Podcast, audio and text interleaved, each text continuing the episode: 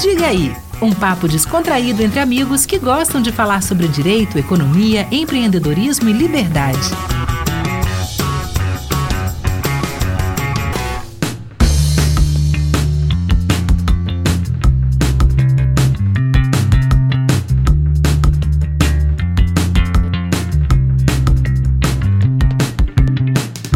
Fala galera do Diga aí, estamos aqui para mais um episódio dessa segunda temporada, parte 2.2. Infelizmente a gente já está quase no fim, tem alguns poucos episódios, mas também é porque estamos chegando no final do ano. E ano que vem com certeza será de muitas, muitas novidades. Marcelo Mendonça aqui, estou com Francisco Machado e Lucas. Lucas, vou fazer é, a bondade de deixar você apresentar o nosso grande convidado de hoje. E logo depois Francisco já diz aí sobre o que, que a gente vai debater com esse cara que vem inspirando cada vez mais a gente lá dentro do Líderes do Amanhã. Fala aí. Fala Marcelo, fala Chiquinho. Hoje a gente está aqui com um grande amigo, recente grande amigo, Matheus Oliveira, sócio da Private Construtora, um grande amigo nosso e amante aí das ideias da liberdade também, defensor de tudo aquilo que a gente acredita e vem discutindo aqui no Digaí, ouvinte assíduo do Digaí também, né? Então a gente fez questão de convidá-lo para bater um papo com a gente um pouco sobre isso. Tudo bem, Matheus? Beleza pura? Como vão, galera? Tudo bem? Francisco, Marcelo, Lucas. É uma honra muito grande para mim estar participando aqui. É, como o Lucas disse, sou mesmo um ouvinte assíduo do Digaí. É, o nome para mim é fantástico. então eu sempre uso, eu sempre uso, uso o nome e lembro do podcast. Bacana. Maravilha, reforço esse, de marca. Esse aí. é o objetivo. Boa, boa. E hoje a gente está aqui para falar sobre dois livros. Dois livros que né, todos nós aqui lemos, nós quatro, e certamente impactaram demais é, as nossas vidas, né, a forma de pensar e tudo mais. Né? E esses livros são As Seis Lições do Mises e O Caminho da Servidão do Hayek. Né, Marcelo, você né, fala muito, já vi várias apresentações suas de como esses livros te impactaram, né? Eu acho que todos nós aqui, eles, ele está totalmente relacionado a tudo isso Total. que a gente fala, a economia, a empreendedorismo, né? são livros que têm uma base filosófica, mas eles se aplicam a tudo do dia a dia. É, é, uma, é, uma, é uma filosofia econômica, né? Por assim dizer, porque é, ele traz uh, campos filosóficos e teóricos da economia. Ele não é aquele aquele livro sobre economia de forma técnica. Qualquer um é capaz de ler e entender. E assim, é, a gente sempre fala muito da revolta de Atas, das obras da Ayn Rand e tal, mas eu vou dizer que é, no campo econômico, no campo de um, um, lutador contra o socialismo, essas duas obras foram mais impactantes para mim do que a própria Revolta de Atlas. A Revolta de Atlas e a Nascente são livros que impactam muito o meu jeito de viver, o meu jeito de pensar quem eu sou. Agora, quando eu vou pensar, é, enfim, em aspectos do liberalismo, que é algo que a gente defende muito, né, o liberalismo em sua totalidade, individual e econômico, essas duas obras, assim, são assim, leitura ultra obrigatória. Porque, porra, assim, as seis lições, ele traz é, literalmente seis lições, né, sobre como uma nação é, deve conduzir seu setor econômico para poder desenvolver. E já o caminho da servidão é uma análise temporal e prática sobre a, a, a luta né, de desenvolvimento da, da ideologia liberal e da ideologia é, socialista ou coletivista, como o Hayek gosta de falar mais, logo após a Segunda Guerra, né? E, e, enfim, e muitas nações sofrem as consequências de ter adotado mais as políticas socialistas, coletivistas e outras mais do liberalismo.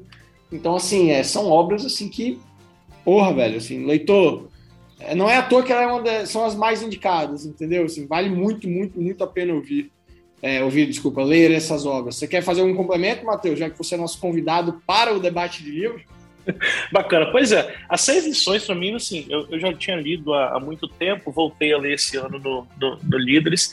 Quando eu li a primeira vez, falei, caramba, cara, isso é, isso é um manual para a vida, porque ela é, é uma obra muito simples de você poder compreender. Se um garoto de 12 anos pegar esse livro, ele consegue sair dali e, falar, e começar a explicar sobre isso, porque é muito, é muito simples, né? É, então, algumas coisas me chamam muita atenção no, no, no, livro. O Caminho da Servidão ele é um pouco mais profundo, né? mas também é, uma obra muito simples assim, de você é, é conseguir sair entendendo a, o que, que o Hayek quer dizer, qual que foi a ideia que ele, que ele quis passar. Mas, cara, para mim, os Seis Lições é um dos melhores livros que eu já li na minha vida, inclusive. Assim, a, até o que eu já escrevi sobre ele, as resenhas que eu fiz sobre ele, assim, foram, foram uma das melhores, porque ele é muito transparente, ele é muito claro. Muito então ele óbvio, traz pra né? gente uma. É muito óbvio, pois é. E ele traz todas as. É muito óbvio depois que a gente lê, né? É, muito óbvio depois que a gente lê. É, exatamente. Nossa, isso é óbvio, aham. Uhum. Caramba, isso é óbvio. É, é, é, e assim, são coisas que, que, que, no nosso dia a dia a gente convive com aquilo, não, não presta atenção, mas depois que você lê, você fala, caramba, isso é verdade. É. Tem alguma, tem uma, uma parte, inclusive, é, dos do Seis Lições que ele, que ele fala sobre como que era o, a pobreza no mundo em 1800, por exemplo, e, e, como que é hoje, né? E aí ele até cita assim, é, antigamente a, a, pobreza no mundo ela era medida pelo cara que tinha é, um chinelo para poder andar e o outro que não tinha. Hoje, né, obviamente que não, não em, em sua totalidade, né, mas a maioria das pessoas hoje que você, você consegue saber distinguir a classe social delas pelo carro que ela está usando ou não. E é. aí isso me, me marcou muito, assim, caramba, é verdade. Então a gente vive num mundo muito melhor hoje do que, do que era antigamente. É isso. É, exatamente, né? Hoje, assim, é, às vezes a distinção tá, pô, eu tenho duas pessoas que têm carro, né? Os dois levam para o mesmo lugar. A diferença tá entre eu ter um carro mega luxuoso e o outro ter um carro né, já antigo, mais ultrapassado. Isso gera uma diferença, mas que em termos de qualidade de vida te entrega o mesmo resultado, né? E ele fala lá, inclusive, é, que o pobre de hoje é, vive melhor do que o, o, o nobre daquela época. E aí, vive melhor, a gente tem que considerar uma série de coisas, né? Não é só pelo fato de que o cara vivia no castelo que ele vivia bem. Mas, poxa, de cinco filhos que ele tinha, quatro morriam antes dos cinco anos de idade, estatisticamente. Né? O acesso, né? Saneamento, a, a, saúde, etc. É, não é viver bem só de forma econômica, né? De, de, de, formas, das formas básicas da vida, do que a gente precisa. Como o Marcelo falou, saneamento, por exemplo, o cara não, não tinha. Podia ser rico ou podia ser pobre. O, o, o, o, interessante das seis lições, e a gente pode, assim, já que o Matheus já puxou muito bom, a gente já estava, eu já estava prevendo falar primeiro das seis lições, até porque ele é muito mais fácil, vamos chamar assim, de compreender. Não sei se eu atropelei o andamento. Não, pelo contrário, não, você, fez, você fez bem porque está muito ligado ao capitalismo, que, como eu disse, foi o, o objeto do nosso. É, um dos objetos do nosso ideia sobre uh, empreendedorismo, o episódio passado, né? E aí o que chama muita atenção dessa questão do capitalismo é que o mesmo, enfim, deixa claro que o capitalismo é o modelo que permite que as pessoas saiam da pobreza. E aí a doideira toda, para mim, do, do, do, do, momento que a gente tá gravando esse podcast, é que o Mises fez a obra, quer dizer, ele não fez o livro, na verdade, ele é um, ele era um ciclo de palestras que ele deu lá na Argentina. E aí a doideira é que a Argentina, de novo, tá fazendo tudo que o Mises foi contra. Né? Então, assim, só, só para o nosso leitor entender, é, a obra As Seis Lições é um compilado de palestras que o Mises deu na Argentina. E, e, naquela época havia um crescimento na Argentina muito grande da política econômica, enfim, é, coletivista. Não vou... É, é, é intervencionista, coletivismo, não socialismo. Né? É, complementando o contexto, né? Numa Argentina pós queda de Perón, né? Então, assim, Nada. país completamente devastado por, por um regime é, socialista de, de, de Perón, né? E aí ele vai lá e dá, dá esse ciclo de palestras que começa pela primeira de capitalismo, né? E, e aí você ia dizendo engraçado que a gente não tá fazendo exatamente a mesma Cara, os caras deram. Eu vi agora essa semana, os caras vão congelar preço de, sei lá, 1.500 produtos. Meu irmão, por que nunca deu certo? Nunca, velho. E assim, assim, os caras já tentaram, assim, os coletivistas tentaram congelar preço em tudo quanto é lugar. Nunca deu certo em lugar nenhum do mundo os caras já estão fodidos em, em, termos de condição é, econômica, assim, óbvio que só os ricos, os ultra ricos estão vivendo, porque assim, estão vivendo bem, né? Porque tem muito capital acumulado. Mas, irmão, o cara que depende ali do trabalho de inflação lá em cima, aí agora vai congelar preço, a inflação vai subir de novo, aí vão querendo fazer mais intervenção. Irmão, é um ciclo viciante, sacou? E, e, e assim, não dá certo, cara. Não é o Mises só que tá falando, não. É, é a história, é o mundo. O mundo mostra que essa porra não dá certo. E aí, resultado? Vai trazer mais pobreza. A gente já tá pobre pra caralho, vai trazer mais pobreza. Entendeu? Isso me chama acho... muita atenção, velho. Eu fico nem assim fico irritadíssimo com isso. O que eu acho mais engraçado sobre isso, né, ainda dentro dessa, desse, dessa lição sobre capitalismo de Mises, né, é que aí quando você vai conversar com alguém sobre isso, que, ah, não, mas o socialismo não dá certo em lugar nenhum, nunca deu certo e tal, aí de vez em quando aparecem as pessoas que perguntam assim, tá, então me diz qual é o país liberal que deu certo. Existe algum país liberal, por acaso? Né? assim, existe algum país 100% liberal? Aí eu sempre respondo a mesma coisa. Eu falo, olha, o liberalismo, primeiro que ele tem N vertentes, né? As ideias de liberdade, elas têm N vertentes. Segundo que, se você toma a liberdade como um norte, né? Como um caminho a ser perseguido, você vai progredir ainda que você não alcance a plena Sempre. liberdade na economia e no sistema, e por aí vai. Né? Enquanto a gente seguir buscando a liberdade, tá bom. O problema é que quando a gente pega modelos em que a gente sabe que o intervencionismo é, fracassa, quando a gente pega modelos em que a gente sabe que as políticas socialistas fracassam e tenta fazer igual aquela coisa, não, agora vai. Eu lembro de Milton Leite dos tempos que eu assistia futebol, eu lembro de Milton Leite com aquela expressão que ele fala, hoje eu se consagro. Eu acho que o, o cara que chega no ponto de o que Alberto Fernandes está fazendo na Argentina agora, de decidir congelar preço de novo, é tipo, agora vai. Hoje eu se consagro, dessa vez vai dar certo. Agora vai. Né? É, e, é isso. E, só, só para passar para Francisco e para Matheus aí para eles complementarem essa primeira lição do Mises, é, eu estava vendo no Instagram uma notícia lá, notícia não, um post lá, tipo assim, como que a Estônia deu certo? A Estônia hoje, ela é, é tratada como um dos países de maior liberdade econômica individual do mundo. Sendo que, sei lá, 40 anos atrás, 30 anos atrás, estava na União Soviética, velho. Fazia parte da, da antiga União Soviética, que tinha, sim, instalado socialismo, assim, socialismo puro, socialismo. A União Soviética era socialista. E cerca de, sei lá, quando caiu a União Soviética lá, na década de 80, eu acho, cara, 30, 35 anos depois, os caras estão num desenvolvimento absurdo. Por quê? Porque permitiu a entrada do capitalismo e principalmente, até porque não há capitalismo sem liberdade concorrencial, sacou? Que é uma das orientações do Mises. O Mises fala que é nessa primeira lição do, do capitalismo que é necessário a liberdade de concorrência. Se você não permitir que o indivíduo tenha liberdade para concorrer, para criar, para inovar, não vai dar certo, velho. Não vai dar certo. E a história mostra que não dá certo. É, os é próprios, falando da questão da. Só te cortando rapidinho, Francisco, falando da questão uhum. da Argentina, quando a gente joga no Google aí, faz, uma pesquisa rápida sobre as empresas que estão saindo de lá, depois de, de, de, várias ações socialistas que são, estão sendo tomadas, eu, posso, eu lembro daquela frase que, que Mises fala mesmo, que a pior coisa que pode acontecer com um socialista é ter seu país governado por socialistas que não são seus amigos. Então, é, a, gente, a gente vê isso claramente na Argentina, que até os próprios ricos mesmo estão vazando fora de lá e deixando para trás tudo aquilo que, que sabe que vai dar merda. Pô, você tocou num ponto muito interessante, Matheus, porque essa questão do ser governado por socialistas que não são seus amigos.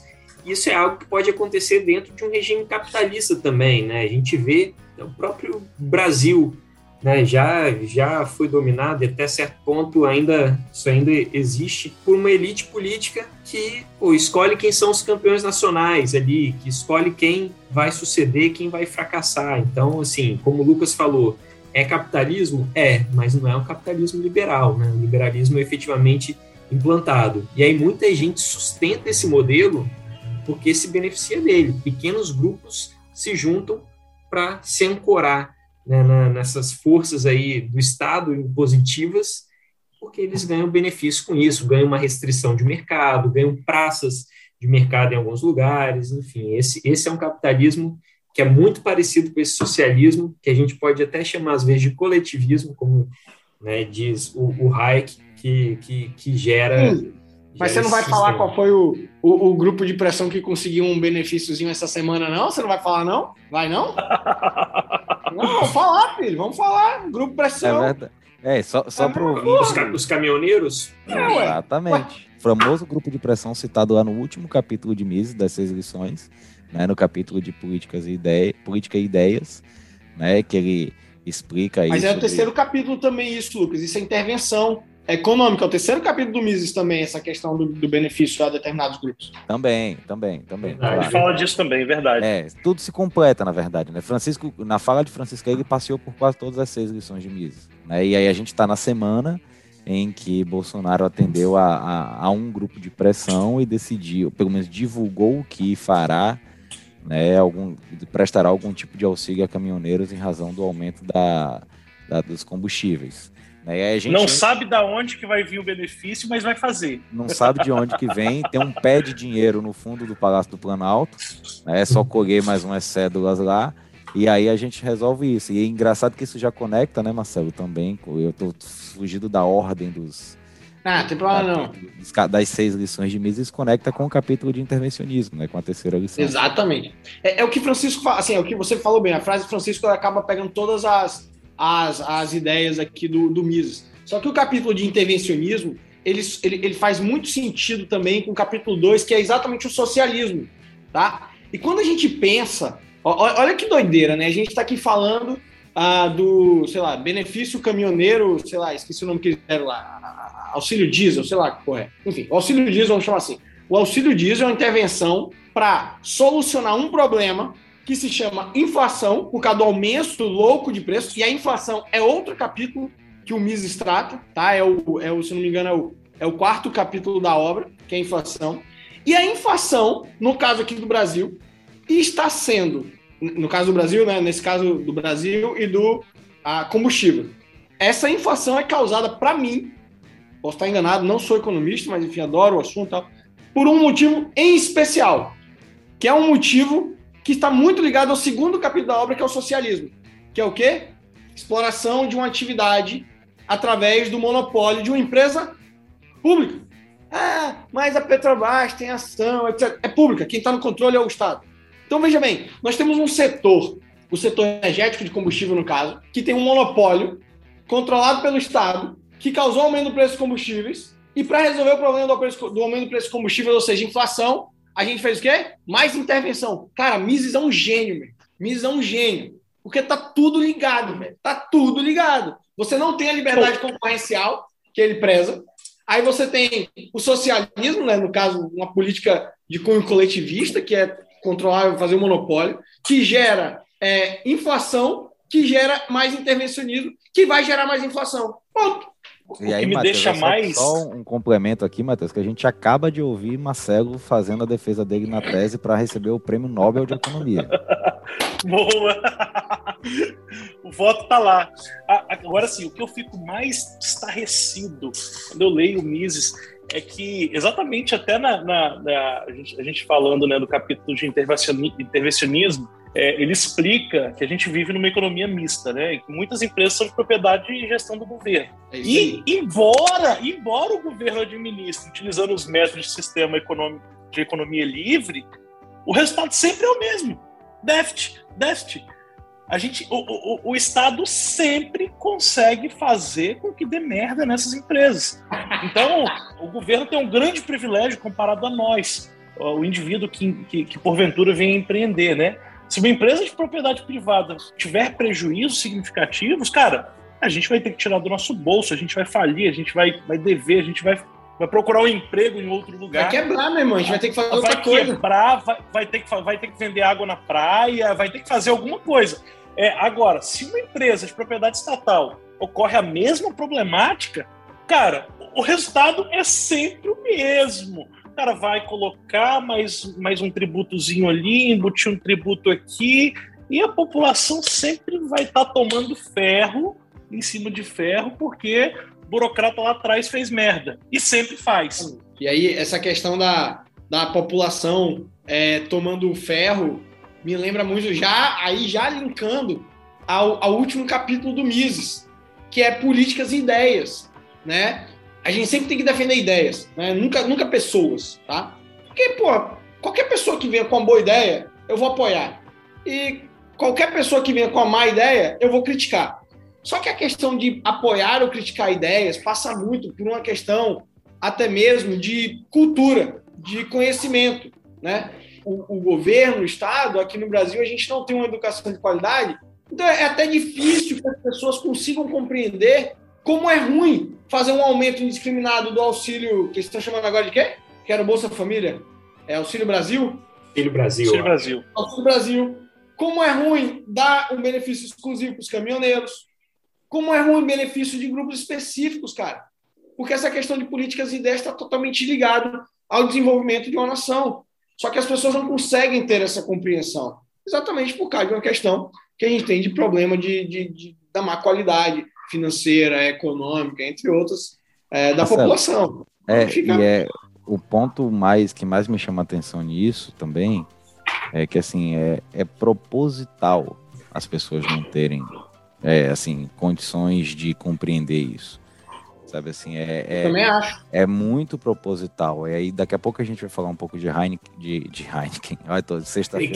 Heineken. Ah, é. Ouvinte, a gente tá gravando o episódio numa sexta, quatro e meia da tarde. Eu já tô falando em Heineken antes. eu tô tomando falar em Heineken aqui, ó. É Só porque É. eu botei no copinho aqui para ficar gelado. Eu tô tomando uma Heineken. Então, assim, daqui a pouco a gente vai falar de Hayek e ele fala muito de planificação da economia. Né? E assim, eu sempre falo também que você tem planificação da educação também, Tem. da mesma forma. Não, Entendeu? totalmente, Então, assim, é, é- a, a- nossa população, não só aqui no Brasil, mas em muitos países, aqui no Brasil a gente pode falar com conhecimento de causa, né? Nossa população ela, é educada para não compreender o que está acontecendo. Eu vou além. A nossa população, a depender do local, a depender, enfim, da instituição em que ela esteja, ela é educada para achar que isso é bom. Isso aí, exatamente. Ela é educada para achar que isso é bom, cara. O- a- as faculdades, as escolas, elas têm, se for comparar, se for comparar, elas têm uma pegada muito mais coletivista do que liberal, velho. Com certeza. Vindo do MEC, eu tô falando de Cine MEC, né? Tô falando assim, de, de, de orientações. Muito mais. Então a gente é orientado. Eu sou lá no interior da Bahia. Quantas vezes eu nunca aprendi que é bonito ler Marx? Eu já falei isso em outro episódio aqui do Diga aí. Meu curso Pô. de. A gente é formado em Direito, eu e Marcelo, começamos os dois na mesma faculdade. Né? A grade do curso de Economia, des- desculpa, de Sociologia da nossa faculdade, um dos autores estudados era Marx. Na grade do curso de Economia, Marx era citado o tempo inteiro. É. Eu volto a dizer, eu nunca tinha ouvido falar de Ludwig von Mises, Nunca, velho. Tá doido. até Escola poucos anos austríaca, atrás. velho. Escola austríaca, a gente nunca ouviu falar de escola austríaca. Né? Então, assim, inclusive os nossos dois autores de hoje são da escola austríaca, né? A galera até brinca, que que, que, que tinha nessa água lá de Viena naquela época para nascer tanta gente? Porque não foi só o, o, o, o Mises e o Hayek, não. Tem uma galera, velho. Foi uma galera, é. É, e, o, e o Mises é influenciador do Heineken. Do, do, eu de novo. Caraca, de novo, O né? Mises. O Mises. internar, tem que internar. Tem que internar, isso aí é. Alcoólatra. É, o Mises Mas provavelmente é ele tem um pouco no Heineken. sangue ainda, tá? Semana, semana passada ele Ah, tava é? um pouco acelerado, então Caraca. tem no sangue um pouquinho ainda. É, talvez, talvez. É, mas assim, Agora é, aqui, a gente falando, eu até escrevi, eh, essa semana eu estava escrevendo sobre exatamente sobre educação. Eu uhum. vou ler um parágrafo para vocês que eu escrevi aqui, que linka exatamente com isso que o Marcelo. Manda aí. que o, que o Marcelo que o Marcelo falou. Não é, não é nenhuma coincidência que os governos de todos os países do mundo queiram estar no controle da educação. O serviço de educação fornecido pelo aparato estatal supostamente deve ser visto como evidência de bondade do Estado e da preocupação dos burocratas para, para com o nosso bem-estar. Só que o real objetivo disso é bem menos bajulador. É muito, e, e é muito fácil de entender. Se toda propaganda governamental inculcada na sala de aula conseguir criar raízes dentro das crianças à medida que elas crescem e, e à medida que elas crescerem e se tornarem adultas, essas crianças não serão mais nenhuma ameaça para o aparato é, estatal. Elas mesmas irão prender os grilhões de seus próprios tornozelos. Então é, é basicamente isso que, o- que o governo de fato quer. Por que, que a educação não melhora? porque não é interessante para quem está no Não controle. é interessante, exatamente. Né? Não é nem um pouco interessante. Excelente seu texto, Matheus. Brilhante sua, sua, sua menção aí. Recomendo. É, é sempre um clássico. Eu recomendo assistir. Quem nunca assistiu o clipe da música Another Brick in the Wall, do Pink Floyd, que fala muito sobre isso. Fala muito sobre o controle da, da população a partir da educação. Né? Vale super a pena assistir. E aí, eu volto a lembrar de planificação. Só que a gente está falando aqui de planificação da educação. E isso me puxa Hayek, agora falando certo, e o nosso segundo livro, né, que a gente está aqui para discutir. É, Pera, é segundo caminho... livro ou litro? Você já está pensando em tomar litro, litro também? Ah. tá. Caminho da Servidão, Friedrich Hayek, outro austríaco, né, escreveu, dentre outras obras aí, O Caminho da Servidão, a sua obra mais famosa, já foi Prêmio Nobel de Economia, é, e é engraçado que ele fala, inclusive ele fala sobre isso no começo do Caminho da Servidão, né, que ele era declaradamente socialista até ele conhecer Mises, né, até ele conhecer é. as ideias, as, a obra de Mises, né, e isso coincidir com o contexto em que ele vivia quando ele escreveu esse livro, que é o fim da é Segunda Guerra. Né, então, assim, ele conseguiu enxergar. Ele morando na Inglaterra, né, Lucas? Ele já morava na Inglaterra, mas ele conseguiu enxergar como que fascismo, nazismo, comunismo, todos eles têm a mesma raiz, que é o totalitarismo, né? E isso tudo tem uma premi um, um passo básico, que é a intervenção do Estado na economia. A partir do momento que você tem a intervenção do Estado na economia, né, você começa a ter outras é, nuances do totalitarismo e do, do, intervencionismo que levam a um totalitarismo, né, e que se desdobraram ao longo da história aí em vários nomes: comunismo, nazismo, fascismo e Socialismo. por aí vai. Socialismo, né? Assim, então, assim, todos eles são consequência né, da intervenção do Estado na economia. O, Mi, o, desculpa, o Hayek, ele acaba é, sendo um, um defensor mais, ah, de forma mais expressa, de forma mais clara sobre o individualismo. Tá? Sim. O, o livro dele, assim, ele, ele, ele bate muito na indivíduo coletivo, indivíduo coletivo. E ele faz isso, e tem uma parte do livro lá, lá na introdução que você mencionou, que é, é, é muito interessante, que ele faz uma análise até mesmo do porquê do surgimento da Segunda Guerra e como teria sido possível não acontecer a Segunda Guerra se as más ideias, aquelas coletivistas, já tivessem sido combatidas. Por que, que ele traz isso? Porque ele percebeu que a Inglaterra, que depois acaba se tornando um grande berço, é, enfim, de um liberalismo prático, com a, inclusive com a Thatcher, né? É, ele fala que ele fala que no pós-guerra alguns ideais coletivistas estavam muito enraizados na Inglaterra, que é onde ele estava vivendo. E aquilo chamou muita atenção dele, porque, óbvio, ele estava com medo de, enfim, a Inglaterra se tornar é, socialista. E aí que ele faz muito essa comparação do porquê essa planificação, do porquê essas ideias ruins que levam a um governo central é, saber o que é melhor para as pessoas é tão perigoso. Porque você vai chegar numa hora do que o Lucas falou, do totalitarismo. E quando você chega numa situação de totalitarismo, ou você tem uma situação ah, quase análoga a uma escravidão, ainda que seja uma escravidão intelectual, ou você vai ter um povo revolto que, vai, pode, que pode acabar gerando uma nova guerra. Né? Então, assim, olha, olha a genialidade disso, Marcelo, genialidade ao contrário, né? Assim, ao contrário não, para um propósito contrário ao bom, olha a genialidade disso, como o mecanismo para isso. Hayek, Hayek explica muito bem né, no, no capítulo do Caminho Abandonado. Né? As pessoas começaram, quem chegou no poder começou a distorcer os conceitos de liberdade. Então, assim, é, ele começa a explicar como que foi mais fácil você deixar de lado os ideais de liberdade né, do que você tentar aprimorar a liberdade às novas necessidades do mundo, sobretudo porque você tinha a Alemanha despontando no começo da década de 30 como uma grande nação socialista, e aí, e, e, aí era muito mais fácil, foi muito mais fácil na época você abandonar a, a liberdade e você começar a prestar atenção no que estava acontecendo com a Alemanha. Por que ele explica isso? Né? A ascensão do socialismo ela está ligada à ideia de que para você ser livre, você tem que abandonar seus propósitos de riqueza e lucro. Né? Se desprender dessa necessidade material e deixar que o Estado diga o que é ser livre ou não. E assim não faz Deixar que o Estado acumule o lucro para os amiguinhos dele, né? É, e aí você, você vai para você viver numa nação livre, você tem que viver numa nação livre em que o Estado diz que, o que é liberdade. Você começa a ter a, a, a liberdade como se fosse uma revolução, né, como se fosse uma consequência de uma grande intervenção do Estado dar liberdade a essas pessoas. E a gente, e a gente, sendo que a gente sabe que isso são coisas absolutamente contraditórias. Tem coisa mais contraditória, por exemplo, do que você ter no Brasil um partido político que tenha socialismo e liberdade no seu nome. Né? Não tem nada mais contraditório, nada mais ilógico, irracional do que isso.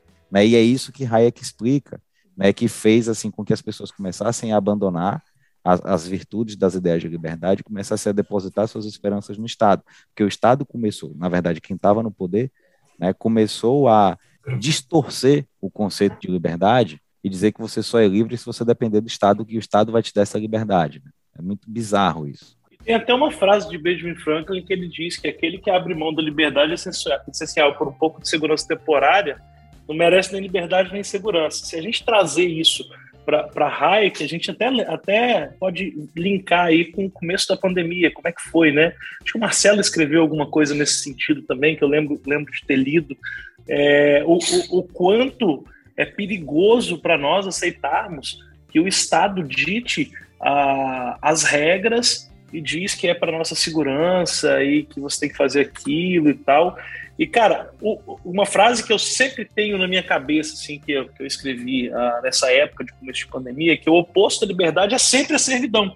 Foi até lendo também o Caminho da Servidão que eu, que eu, que eu, que eu, que eu, consegui, que eu tive essa, essa clareza, assim, cara, o oposto da liberdade sempre será a servidão, sempre. Mas aí uma coisa interessante que o, o Hayek fala é justamente no sentido de que o conhecimento ele é disperso. É, eu não tenho no mundo um único indivíduo que tenha conhecimento de tudo. E nos regimes coletivistas, né, socialistas, né, os regimes fascistas, eles partem de um planejamento central, é o Estado planejando o que as pessoas vão fazer.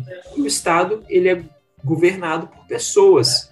Né? Então, assim, são, é uma pessoa ou poucas pessoas dizendo como todo mundo vai se comportar, o que todo mundo vai fazer. Isso é uma falha porque o conhecimento está disperso nessas 6 bilhões de pessoas que existem. É isso que permite com que inovações é, sejam feitas, com que novos produtos sejam criados, serviços novos sejam prestados para atender aquelas demandas que também são completamente diferentes pelo fato de que as pessoas são diferentes. Então, esse também é um dos motivos pelos quais os regimes coletivistas não funcionam. E aí tem outro ponto é, que ele fala bastante até em outro livro, e o Mises fala também, é que o regime socialista ele, ele parte de uma abolição de preço. Não tem preços, porque né, tudo é de todo mundo, né, o Estado é o detentor dos meios de produção, tudo vai ser dividido. E aí que acaba tudo, porque quando eu elimino o preço, o que, que é o preço? O preço é um mensageiro. O preço é o que me diz a quantidade de pessoas que estão precisando consumir um produto e a quantidade de pessoas que podem fornecer aquele produto. Então, quando eu tiro o fator preço, o produtor rural não sabe mais qual é a quantidade de arroz que ele precisa produzir. Isso aí gera um equilíbrio estrondoso na economia. Então, assim, o melhor mensageiro do mundo para tudo é o preço. E ele parte justamente desse conhecimento disperso, porque o preço ele não é ditado por um economista. Né? O preço ele parte de uma lei natural da oferta e da procura. O consumidor, é o consumidor, o consumidor que define preço. É uma, essa é uma lição, acho que também do, do, do, do Mises. Agora que esse povo socialista que fica defendendo, Francisco, esse negócio aí de tudo e de todo mundo, eu nunca vi, eu nunca vi um socialista que abriu mão de qualquer riqueza que ele tinha. E quando eu falo riqueza, não estou falando de, de ser milionário, não. Eu nunca vi um socialista que abriu mão da porra que ele tinha pro. Marcelo, nunca vi. Eu nunca vou vi. te Quero contar ver se eu vou ver. um episódio recente. É, Ah. Tava um grupo de amigos na minha casa pouco tempo atrás, e aí alguém, sei lá, tinha, acho que, sei lá, sei que alguém entrou no meu quarto para conhecer o quarto, alguma coisa assim. E aí viu alguns livros meus lá, vários livros sobre liberdade, livro de Friedman, de Hayek, por aí vai. Ele falou, ah, já entendi, então você é capitalista, você é liberal, né? Eu falei, sou e tal. E aí eu não, não confio muito no servidor público. Não confio muito nisso, não. É, eu não acho muito certo isso, não acho que bilionários deveriam existir. Eu, por exemplo, transformaria meu iPhone em dinheiro para ajudar alguém na rua. Eu falei, por que você não faz isso agora? Eu, falei, eu falei exatamente isso. Falei, vem cá, você tá pedindo quanto no seu iPhone? Eu compro agora e você desce e distribui o dinheiro para os moradores de rua aqui na minha rua. Puta que pariu. O cara não falou isso, não. Falou. Eu, de- eu deixaria de ter iPhone para poder ajudar alguém mais pobre. Eu falei, eu compro seu iPhone agora. Agora. E aí? Ah, aí rateou daqui, rateou dali, É. aí vai. Não, mas não é bem assim. Sei que Ah, tem, vamos é. lá. Tem outras formas e assunto encerrado. Ó, se Eu tiver fazer algum ouvinte se tiver ouvinte socialista querendo vender o iPhone para doar, me fala que a gente compra aí. A depender do preço. dobro, Agora, pago, agora eu- é, é isso aí, agora não é o preço 20% que tá a mais. É, preço pra, pra doar pros outros. Quero só ver. Isso aí, eu tô com uma coisa. Eu pago, eu pago a ver. mais desde que seja condicionado a transformar em doação, em filantropia. Nossa, isso aí. Ah, é. Tem uma frase do, do próprio Hayek que ele fala que uma sociedade coletivista jamais terá liberdade. E que não existe totalitarismo bonzinho, né? Ou planejamento central que atenda todas as necessidades. Fazendo um, link aí com a, com a minha vida, quando eu tive o primeiro contato, né, com, a, com os burocratas, assim, foi quando eu era bem novo, tinha coisa de 12 para 13 anos, e a minha mãe, ela, ela vendia cerveja e churrasquinho na porta de, de boate. Então eu vendia junto com ela isso. As mesmas burocracias que, que ela enfrentava ah, antigamente, né, com, com, com o Estado vindo tentar intervir, é, por que, que você está aqui vendendo, você não pode fazer isso, não sei o quê. Eu sofro hoje na minha empresa de construção, que na hora de aprovar um projeto, de me posicionar diante do sindicato, o que, que eu tenho que fazer, como que o meu funcionário tem, tem que andar, como que ele tem que se vestir, o que, que ele tem que comer, o que, que eu tenho que pagar mais, o que, que eu tenho que fazer. Tento, tento lembrar desse, desse totalitarismo do planejamento central que os burocratas tentam fazer é, com a minha vida e linkando assim, cara, uma sociedade coletivista jamais terá liberdade. Eu não posso fazer hoje por um funcionário meu coisas porque simplesmente o burocrata vai vir e falar não, você não pode fazer isso, mesmo que seja pro bem dele. E se você fizer, toma aqui. Uma coisa que vai dar mais dinheiro para é ele, né? Coisa que vai dar mais, muito mais dinheiro, obviamente. É. E aí, então assim, Ainda que ele queira, ainda que ele queira. Não, ele, o cara não pode trabalhar 55 horas por semana. Por exemplo, eu trabalho 70 e foda-se. É, agora, ele não pode para ganhar mais. Pois é. E aí eu te pergunto, Matheus, você mencionou lá de sua infância, vendedor, enfim, de churrasquinho de, de que, que você falou de cerveja na, na, na Cerveja, boate, é. Cerveja, boate e tal, ou seja, vocês é, trabalhavam como informal e hoje você, enfim, é sócio de uma empresa aí que vem crescendo cada vez mais. Pergunto, Matheus, foi o Estado ou foi você que fez isso? Eu, você, meu irmão. Individualismo, meritocracia.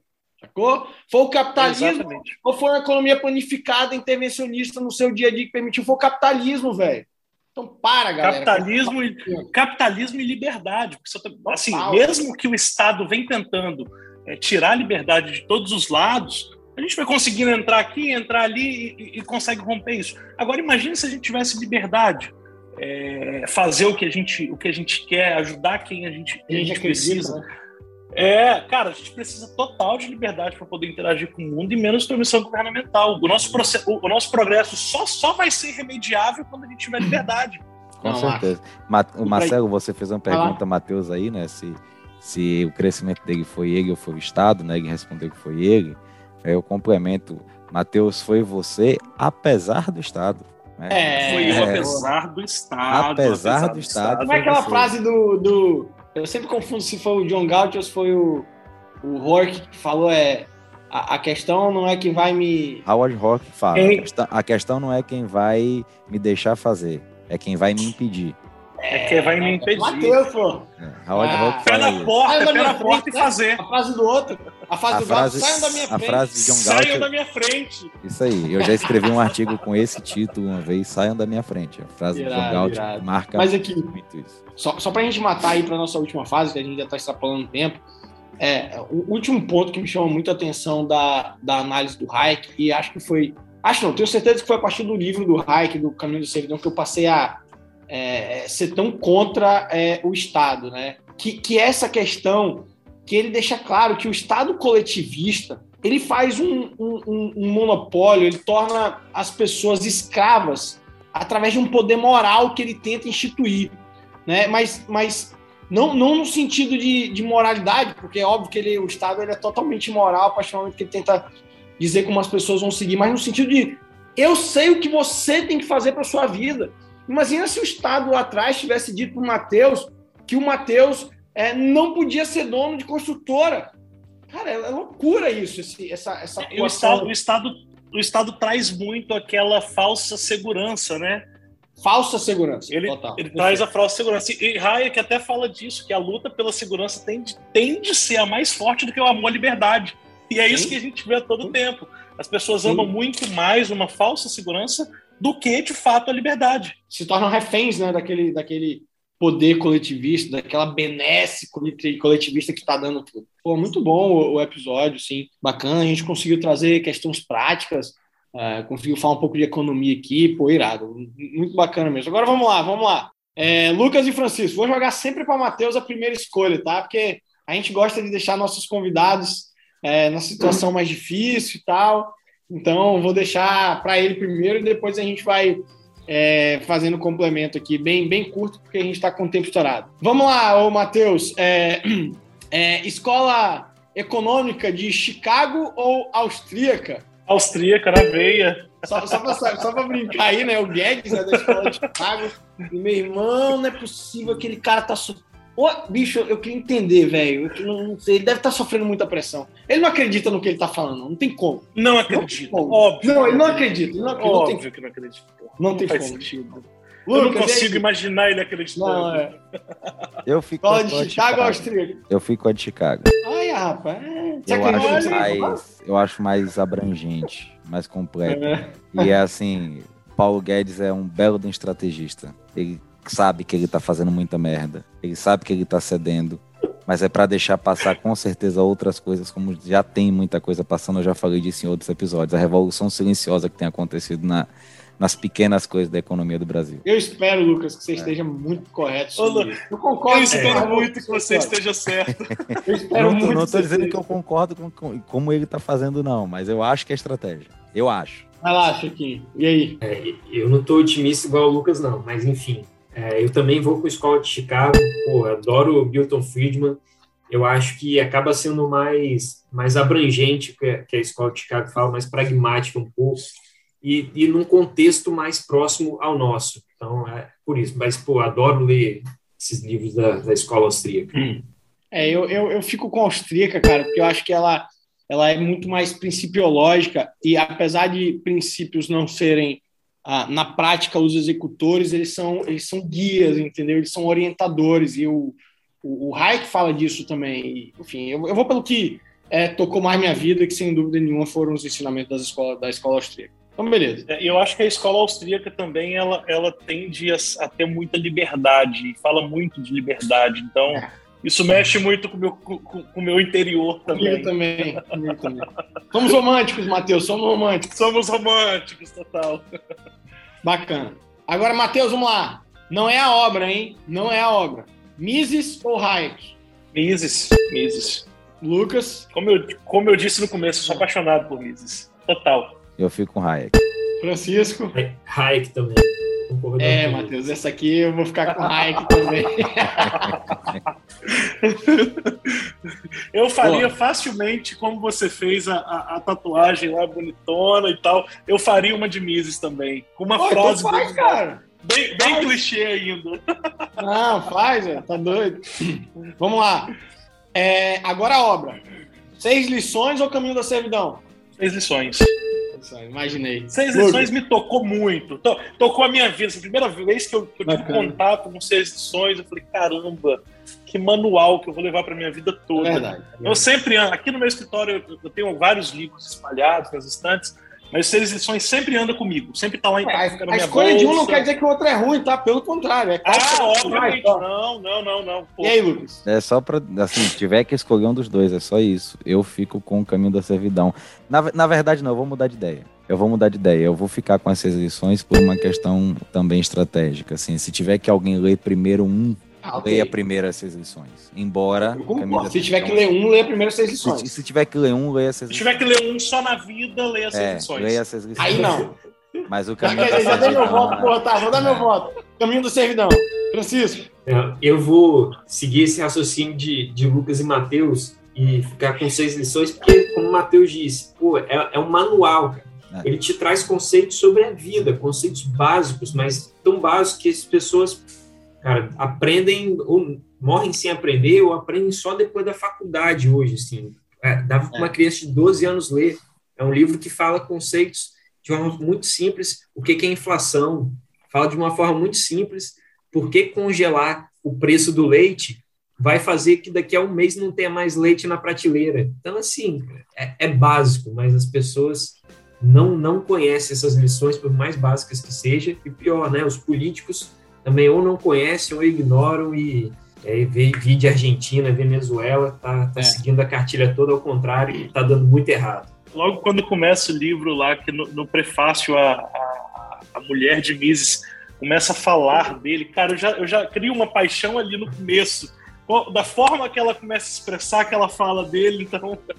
É. Matheus, eu vou te fazer essa pergunta, mas essa vai só para você, porque eu e os meninos já respondemos demais. Estado mínimo ou ausência de Estado? Então, uh, o Lucas que convive um pouco mais comigo aí, ele sabe que eu sou um pouco radical nas, nas minhas, nas minhas escolhas. então, eu, eu prefiro prefiro que seja Estado sem Estado. Total, sem, sem estado. estado. Eu acho, eu prefiro que seja sem Estado acho que o mínimo, no mínimo, eles iriam interferir de alguma forma. Então, tira esse filho da puta e manda tudo pra casa do caralho logo e não tem, oh. não tenha. Agora, agora vamos supor que exista um estado mínimo. Ele é o estado mínimo da segurança, da educação ou da saúde? Putz, seria só um dos três? Segurança, um dos três. saúde, um dos, um dos três? Caramba, eu passo da saúde. Lucas. Saúde. Segurança. Não, desculpa, da, da, saúde não, da saúde não, acho que da segurança. Ah, a segurança eu posso fazer a minha própria. É, a segurança eu posso fazer a minha própria, então se vai ter um ruim, que seja a segurança. Eu faço a minha. Agora, saúde é foda, né? Sei lá. E aí, Francisco? Segurança. Eu fico com segurança também. Defesa da, da propriedade, possibilidade de eu exercer minha propriedade do jeito que eu quiser. Seria muito é, Exatamente. Agora eu quero ver, hein? Agora eu vou complicar para Matheus. Matheus, Cara, sobraram duas nações no mundo, não tem lugar mais nada, dominaram. Essas duas dominaram o mundo inteiro. Você tem que escolher uma das duas: Argentina ou Venezuela? Pelos vinhos, Argentina. Lucas. Rapaz, eu tô na dúvida aqui se eu ia encher a cara de vinho ou se eu ia pra praia no Caribe. Não, sei. Não sei qual dos é... dois. E aí, Francisco? Não, pô, Argentina. Sem dúvida. Essas duas ainda. Acho que a Argentina ainda tem um pingo de esperança. É, tá. Por enquanto. Né? Esperançoso, né? É, ah, por, enquanto. por, enquanto. por enquanto. Agora vamos lá. Matheus, moramos numa sociedade cujo voto é obrigatório, é, sob pena de morte sua e de toda a sua família. E tá no segundo turno duas pessoas: Lula e Ciro. e aí? Ah, Lula não, não dá. Lula, é eu, eu, me recuso, eu recuso todas as minhas. Isso, isso mataria todos os meus princípios. Não dá. Eu iria no Ciro. E aí, Lucas? É duro falar, mas. Eu entendi, mas eu entendi. A brincadeira mas... é essa mesmo. Ah, entre você escolher o que você já sabe que deu errado, numa escala você maior. Você quer um tiro no pé ou na mão? É, e você escolheu o que já sabe que deu errado numa escala maior, escolheu o que sabe que deu errado numa escala menor, eu prefiro dar um voto de confiança à escala menor, né? Ciro só cagou o Ceará. Não vai que no Brasil poderia ser um pouco menos pior do que o Lula. Ih, rapaz, eu acho que eu e Francisco temos uma opinião diversa desses dois aí. E aí, Francisco? Eu escolho a Argentina. o governo do, do, Lula, principalmente o Lula 1, até é, o Lula 2 não foi tão catastrófico, né? Também deu, deu sorte surfar na alta das commodities, mas é, ele foi muito mais moderado do que as pessoas imaginavam que ele ia ser. Né? Há sempre o risco, a corrente filosófica do PT é muito ruim, assim, é, é socialismo, coletivismo que eles defendem, só que ele não implantou isso no governo dele. Então, apesar da, da corrupção, todo aquele sistema, ele acabou né, se alinhando ali a, a, ao centrão e manteve o status quo, que não é bom, mas não é catastrófico. Verdade. O Ciro é muito doido, eu tenho medo do Ciro, porque assim, ele tem ele tem um poder de, de persuasão na forma como ele fala, cara, e as coisas que ele fala são, são muito ruins, são muito desconexas, fora da realidade. Então, eu, As melhores teorias econômicas com cálculos incalculáveis. É, é, rapaz, eu vou, eu vou aqui seguir Francisco nessa. Eu tenho mais medo ainda do Ciro do que do, do Lula, velho. É, é, muito, é muito doido isso. Mas é isso. O Ciro candidato é mais manso do que o Lula candidato. Ah, mas hoje o bicho tá doido, mete porrada em mulher, faz um monte de coisa. Enfim, não, não, não dá não, não dá não, não dá não. Ó, Passa contratou em cima dos outros. É, meus amigos, pô, sensacional, muito obrigado. Galera do Diga aí, que tá ouvindo a gente, uh, mais uma vez, muito obrigado pela sua audiência, por estar ouvindo a gente. É, lembrando que estamos abertos aí, é, estamos finalizando o nosso book comercial. Em breve teremos mais novidades com a questão da possibilidade de patrocínio, mas se você já tiver interesse em ser um de nossos mantenedores, me procura aí, tá? Lembrando, é, Marcelo aqui, 27 99225 7730, então procura a gente lá no Instagram, tá? No Instagram do Diga aí. Estamos à disposição. Matheus, meu velho, muito obrigado, foi irado. Muitíssimo obrigado, é uma honra participar aqui com vocês, é, dividir, dividir trincheira com pessoas tão inteligentes, de, de, princípios parecidos com os meus, é muito, é muito gratificante. É uma honra. E desce aí para tomar um café. Boa, Matheus, Matheus, muito obrigado pelo tempo dispensado para a gente. Né, assim, para a gente ficar bem no clichê mesmo, eu diga aí se propõe a disseminar ideias com base naquilo que a gente acredita com a intenção de fazer com que a gente transforme a sociedade pelo menos um pouquinho, pelo menos as pessoas ao nosso redor. Então, para usar um dos nossos homenageados do dia, né, esse é mais um episódio daqueles em que a gente fala que ideias e somente ideias podem iluminar a escuridão, né? É, essa é que tinha que encerrar, né? Depois dessa. Tinha que fal... tava faltando essa. É. Né? Pô, valeu, Matheus, valeu, ouvintes, até a próxima. Valeu, pessoal, obrigado.